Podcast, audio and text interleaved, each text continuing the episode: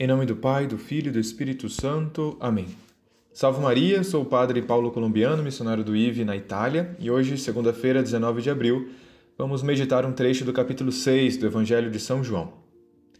Esse capítulo 6 é particularmente conhecido pelo grande discurso do pão da vida, e aqui nessa passagem vemos o que acontece depois da também conhecida multiplicação dos pães, quando quiseram fazer de Jesus rei, por haver alimentado aí mais de cinco mil homens.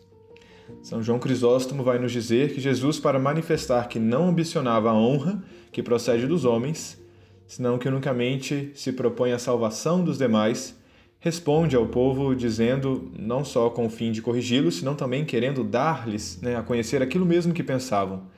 Né, quando Jesus diz: Estais me procurando não porque vistes sinais, mas porque comestes pão e ficastes satisfeitos como que dizendo: Me buscais por coisas materiais, não com fins espirituais. Depois dessa repreensão, acrescenta ainda a sua pregação, a pregação de sua celestial doutrina, dizendo: Esforçai-vos não pelo alimento que se perde, mas pelo alimento que permanece até a vida eterna. Como que dizendo: Vós buscais a comida temporal, e eu o tenho os alimentado, né, vossos corpos, para que por meio desta comida busqueis o que não produz a vida temporal, senão a vida eterna. O alimento temporal unicamente robustece a parte material do homem exterior, e não basta recebê-lo uma vez, senão que é necessário tomá-lo diariamente. Mas o alimento espiritual subsiste sempre e produz a saciedade perpétua e a imortalidade. Hoje, o maior exemplo que temos dessa nossa busca pelo alimento é a Santa Missa Nela somos alimentados espiritualmente com o verdadeiro corpo e sangue de nosso Senhor. Porém, aqueles que vão à missa buscando apenas o alimento temporal. Aqueles que querem apenas as consolações de Deus e não o Deus das consolações.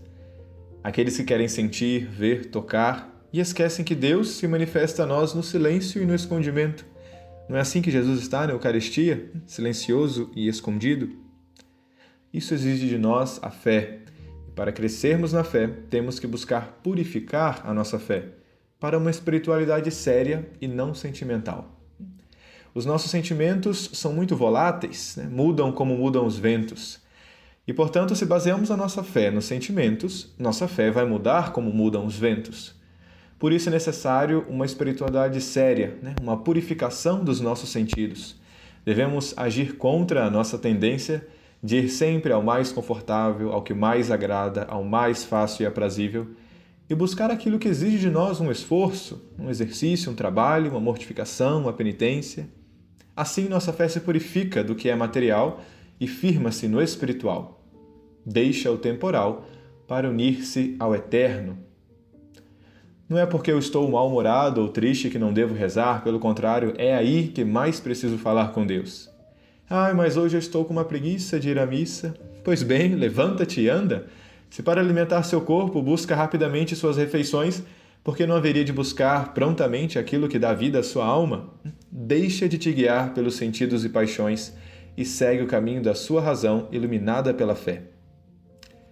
Queridos irmãos e irmãs, busquemos o alimento eterno através de duas coisas. Uma, a purificação da nossa fé, e para isso temos os grandes mestres da vida espiritual.